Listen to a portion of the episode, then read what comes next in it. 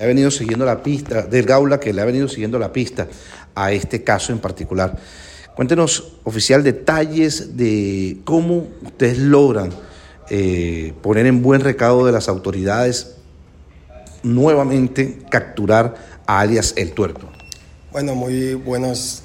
Eh, en, el marco del Plan Padrino eh, venimos trabajando con las diferentes asociaciones gremiales de Barranquilla, de los comerciantes, y, la implementación de un cuadrante lineal y ya tenemos referenciado a este individuo, el cual venía haciendo diferentes modalidades, hurto, extorsión en el sector y venimos trabajando con ellos.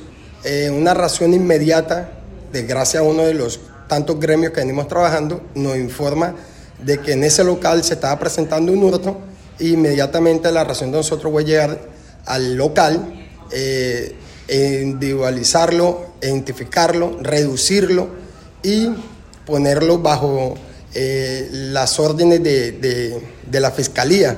Eh, como antecedente, este sujeto había salido hace 20 días de un reclusorio penal y en ese 20 días ya había tenido dos hurtos donde se había enfrentado con diferentes patrullas del cuadrante donde salió impactado, uno en la pierna, uno en el brazo y la tercera vez fue donde nosotros estuvimos ahí alerta y pudimos capturar a este sujeto y poder dar tranquilidad a la comunidad y al sector comercio del sector.